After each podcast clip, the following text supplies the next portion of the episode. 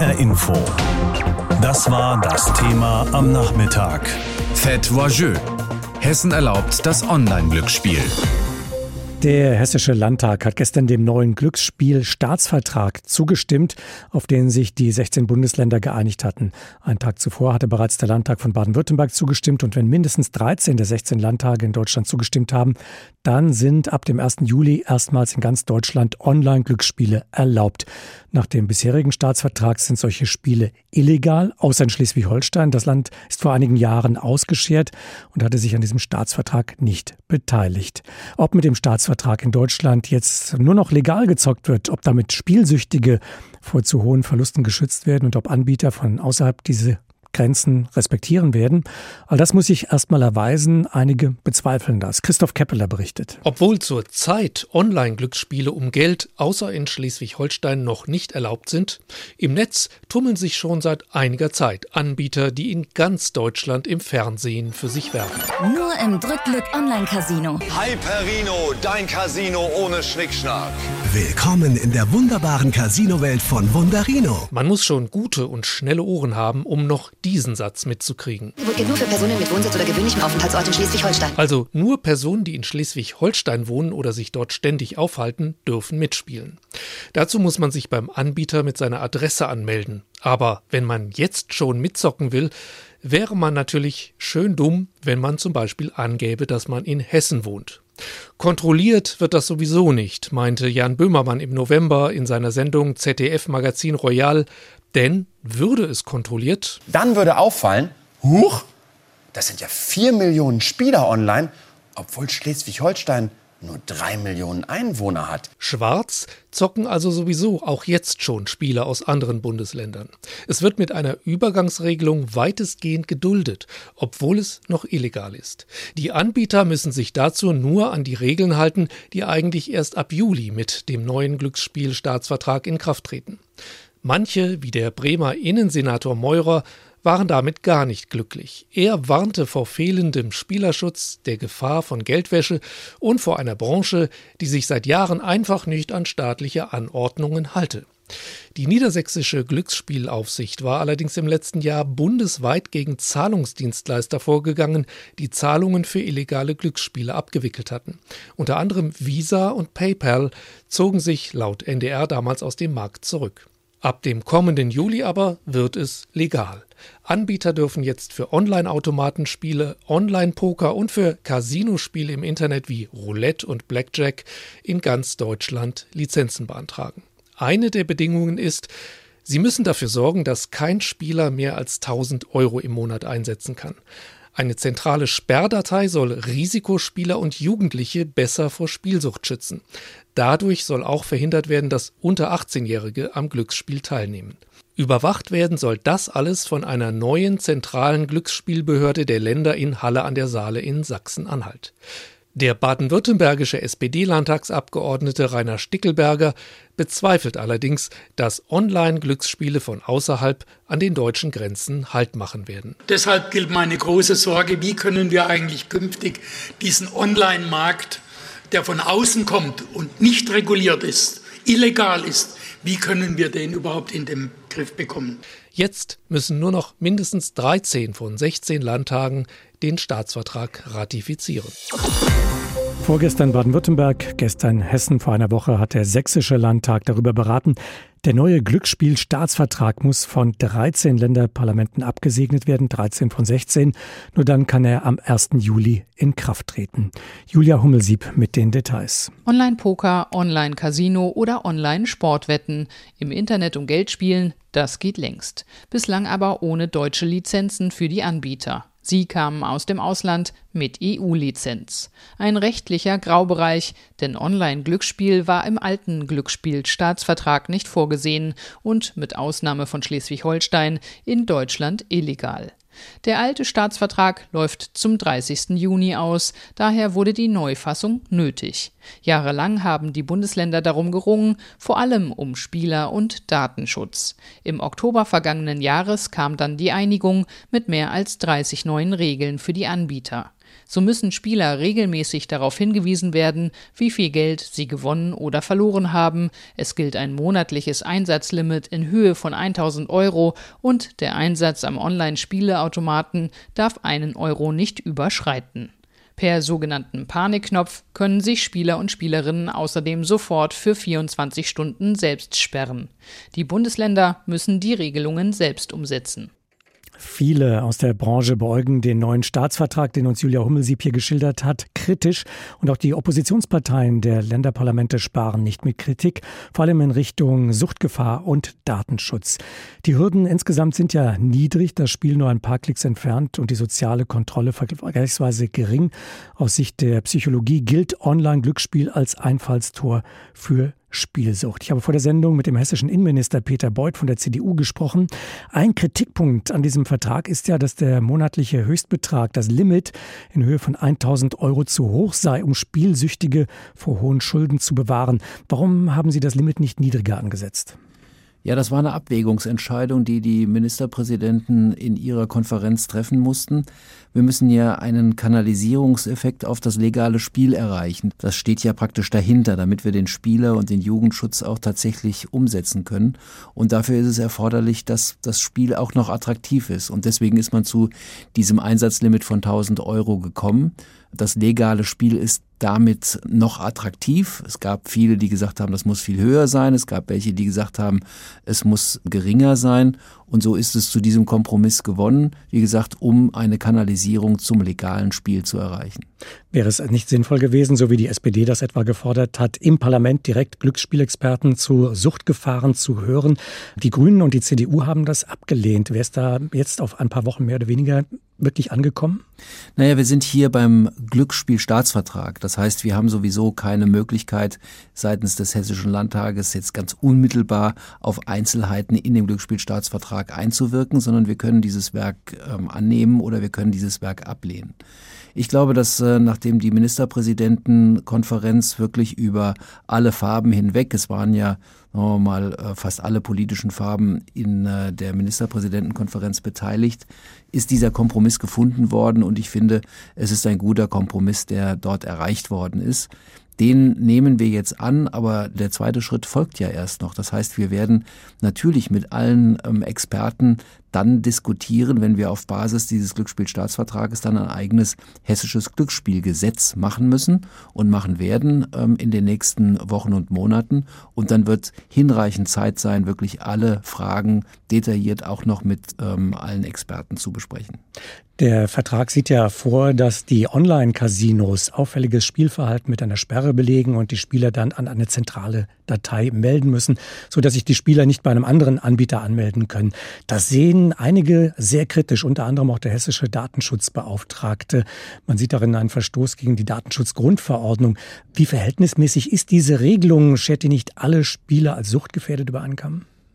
Naja, wir müssen halt eben einen Kompromiss finden zwischen dem Spiel und ich sag jetzt mal den Freiheitsrechten der Spieler, die gerne Glücksspiel machen wollen, auf der einen Seite und dem Spieler und Jugendschutz auf der anderen Seite. Und deswegen ist man hingegangen und hat gesagt, wir wollen die Dinge, die in den ähm, Spielhallen zum Beispiel schon gelten, dass nicht einer an mehreren Automaten gleichzeitig spielt, das will man versuchen im Internet ebenfalls umzusetzen, dass eben jemand, der dort spielt, eben nur ein Spiel machen kann. Natürlich ist das eine Einschränkung. Ich sehe die datenschutzrechtlichen Verstöße dort nicht, aber es ist eine Einschränkung natürlich des Spielers. Aber das ist ja gewünscht, weil wir halt eben den Spielerschutz und den Jugendschutz bestmöglich durchsetzen wollen. Viele der Online-Casinos sind gar nicht in Deutschland angesiedelt. Wie sehr hilft dieser Staatsvertrag, Kontrolle über diese Szene zu bekommen und letztlich auch die Steuereinnahmen äh, nach Hessen zu lenken? Naja, wir haben ja bei den Sportwetten gesehen, dass äh, dieser Kanalisierungseffekt, ich darf das nochmal so nennen, erreicht wurde. Wir haben nach langen Diskussionen, nach langen Jahren in der letzten Änderung des Staatsvertrages es hinbekommen, dass wir zu einem Erlaubnisverfahren bei den Sportwetten kommen und dass wir halt eben qualitative Voraussetzungen geschaffen haben, nach denen eben jemand, der Sportwetten bei uns anbieten möchte, eine Genehmigung bekommen kann. Und das haben die Sportwettanbieter, die ja auch aus allen Herren Ländern kommen, dann eben auch gemacht. Sie haben sich hier an unsere Behörden gewandt und haben äh, dort eine entsprechende Erlaubnis beantragt. Und damit ist es uns gelungen. Ich glaube, 22 Sportwetterlaubnisse haben wir mittlerweile erteilt. Das sind fast 90 Prozent des Marktes aus dem Bereich der Sportwetten, der jetzt legal stattfindet. Und das wollen wir halt eben in dem restlichen Glücksspiel ebenfalls so erreichen. Und ich glaube, dass das gelingt. Wie viel Spielraum hat der Landtag, hat der hessische Gesetzgeber noch, äh, wenn es darum geht, diesen Staatsvertrag in hessisches Recht umzusetzen? Na, wir werden natürlich an Einzelheiten noch diskutieren. Es ist so, dass der Staatsvertrag praktisch jetzt die Grundlage bildet. Wir haben in dem Staatsvertrag eine neue Behörde, die in Sachsen-Anhalt angegliedert sein wird, die praktisch das Glücksspiel ähm, erlaubt, also die Erlaubnisse vergeben wird und auch die als Überwachungsbehörde fungieren wird. Also es gibt aus dem Glücksspielstaatsvertrag eine einheitliche Philosophie des Glücksspiels in Deutschland. Aber wir haben darunter natürlich die Möglichkeiten, das in äh, den Details so zu regeln, wie wir uns das für Hessen vorstellen. Wie gesagt, die Diskussion will ich nicht vorwegnehmen, die werden wir in den nächsten Monaten führen. Diese Aufsichtsbehörde soll 2023 erst kommen. Wäre das nicht schneller gegangen? Naja, es ist natürlich schon so, dass äh, der Glücksspielstaatsvertrag viele, viele äh, Änderungen und Voraussetzungen für das Glücksspiel in Deutschland beinhaltet. Und äh, eine Behörde, die ordentlich ihre Aufgabe wahrnehmen will, muss halt eben auch eine gewisse Zeit haben, der Vorbereitung. Wir haben ja bisher Aufsichtsbehörden, die das machen können. Wir haben einen Übergang im Innenministerium in Sachsen-Anhalt, sodass äh, es keinen Verzug im Bereich der Überwachung und auch der zentralen Erlaubnisse geben wird. Aber so eine Behörde aufzubauen, das dauert einen Moment und deswegen äh, ist das in dem Staatsvertrag so festgelegt worden. Wer den Fernseher einschaltet, der wird früher oder später in diesen Wochen auf Werbung für Online-Casinos, für Online-Poker oder für Online-Sportwetten stoßen. Ein riesiger Markt ist da entstanden, der in Corona-Zeiten noch mehr Fahrt aufgenommen hat. Der Markt aber war bisher kaum reguliert und das soll sich nun ändern. Deshalb haben sich die Bundesländer auf einen neuen Staatsvertrag zum Glücksspiel geeinigt. Nachdem die ersten ihm bereits zugestimmt haben, war zuletzt nun auch Hessen mit an der Reihe und hat mit der Regierungsmehrheit für diesen Staatsvertrag gestimmt. Nun freuen sich Politiker, dass sie diesen Markt reguliert haben. Die Anbieter freuen sich, dass sie eine klare rechtliche Grundlage haben. Die Spieler freuen sich womöglich, weil es jetzt bald noch mehr Angebote für sie geben wird. Ja, und was sagt die Suchtforschung zu all dem? Tobias Heyer von der Uni Bremen ist spezialisiert auf Glücksspiel und er ist Mitglied im wissenschaftlichen Fachbeirat Glücksspielsucht. Er sieht diesen Vertrag kritisch und ich habe ihn gefragt, ob es nicht besser ist, einen solchen Vertrag zu haben als überhaupt keinen. In der Tat richtig. Also ein rechtsfreier Raum wäre das Schlimmste oder die schlimmste Lösung. Das ist vollkommen klar. Auf der anderen Seite gibt es auch bessere Alternativen als den zukünftigen Staatsvertrag, der doch ganz neue Spielanreize setzt. Damit gehen neue Suchtgefahren einher und das sehe ich natürlich als Forscher kritisch. Welche Anreize setzt denn dieser Vertrag? Ja, zunächst mal wird das äh, komplette Online-Glücksspiel legalisiert. Sie können zukünftig deutschlandweit alle Formen des Online-Glücksspiels legal nachfragen, und zwar im Rahmen einer Wettbewerbssituation. Es gibt ähm, keine Deckelung, was die Anbieteranzahl anbelangt. Das bedeutet, dass die zukünftig legalen Anbieter um Kundinnen und Kunden buhlen werden, nach dem Prinzip schneller, höher, weiter. Das sieht man sicherlich einerseits auf der Ebene der Produkte, aber wir werden auch eine massive Zunahme an Werbung erleben und das ist das Gegenteil von Suchtprävention. Es wird doch zum Beispiel auch eine Obergrenze geben. Mehr als 1000 Euro im Monat dürfen nicht eingesetzt werden von den Spielerinnen und Spielern. Danach ist Schluss. Ist das keine sinnvolle Regelung, um hier den Suchtgefahren vorzubeugen? Die Stoßrichtung dieses sogenannten Pre-Commitment-Systems ist sicherlich richtig, also eine Einsatz- oder hier Einzahlungsobergrenze. Aber der Teufel liegt im Detail. Letztendlich ist es eine Verlustobergrenze. Sie können pro Monat anbieterübergreifend 1000 Euro von Ihrem Sparkostenkonto auf das Spielkonto transferieren. Wenn Sie dann in diesem Monat 5000 Euro gewinnen, können Sie die auch wieder verzocken. Das heißt also, ähm, diese 1000 Euro bedeuten letztendlich ein Verlustlimit und ich halte 1000 Euro als Norm als viel zu hoch. Kennen Sie jemanden, der ein Hobby hat, äh, wofür er monatlich 1000 Euro ausgibt? Mir fällt es schwer, äh, jemanden zu finden. Da soll es den einen oder anderen geben, aber das ist dann vielleicht auch nicht im Glücksspielbereich. Herr Heyer, ähm, was sagen Sie zu der Haltung, dass man das legale Glücksspiel aber auch so weit attraktiv lassen muss, dass es auch wirklich angenommen wird auf dem Markt und so kontrollierbar bleibt und eben nicht in der Illegalität oder in einem Graubereich verschwindet? Ja, hier haben wir ein Spannungsproblem. Je attraktiver sie es gestalten, desto höher sind die Spielanreize und desto schwieriger ist es, äh, für Suchtprävention zu sorgen.